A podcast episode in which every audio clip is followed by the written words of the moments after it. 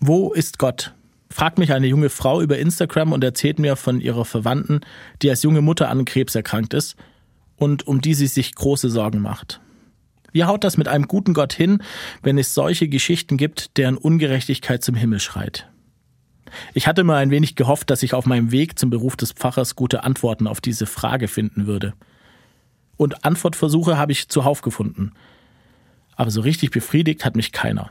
Während meines Studiums hat mich das so sehr ins Zweifeln gebracht, dass ich meinen eigenen Glauben sehr grundsätzlich in Frage gestellt habe und fast verloren hätte.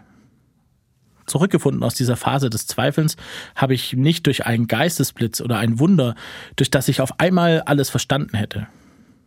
Der Glaube hat mich nur einfach nicht losgelassen. In mir war etwas, das nicht aufhören wollte zu glauben.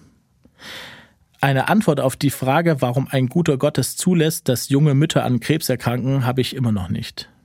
Und ich kann nur davon erzählen, dass ich langsam wieder gelernt habe zu glauben.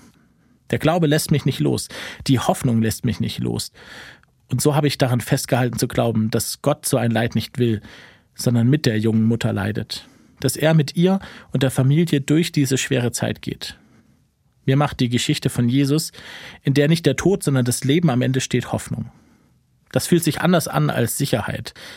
Aber sie lässt sich nicht so schnell unterkriegen. Die Hoffnung.